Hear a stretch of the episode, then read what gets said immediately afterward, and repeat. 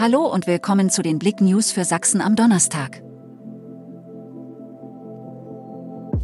Vollsperrung zwischen Chemnitz und Leipzig auf der A72 in den Oktoberferien. Pendelnde müssen sich in den Ferien auf eine Sperrung der A72 bei Röther einstellen und mindestens 20 Minuten mehr in Richtung Leipzig einplanen, da eine Brücke montiert wird. Großrazzia in Chemnitz und Dresden. Polizei gelingt Schlag gegen Kinderpornografie in Sachsen. Am Mittwoch führten Beamte der Polizei in mehreren sächsischen Städten groß angelegte Durchsuchungen im Kampf gegen Kinderpornografie durch.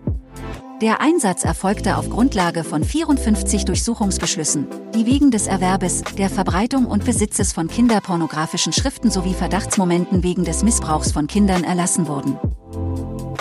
Erzgebirg Lifestyle, leidenschaftlicher Cap-Träger aus dem Erzgebirge gründet Label.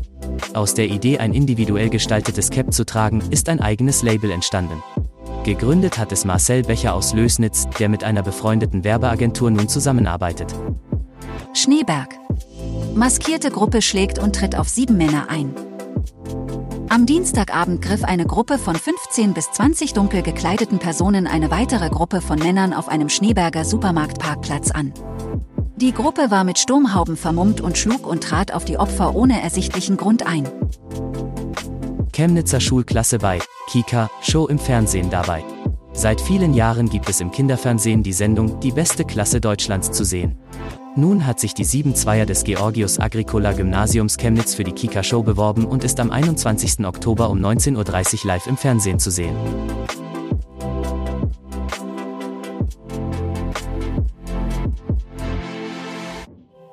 Danke fürs Zuhören.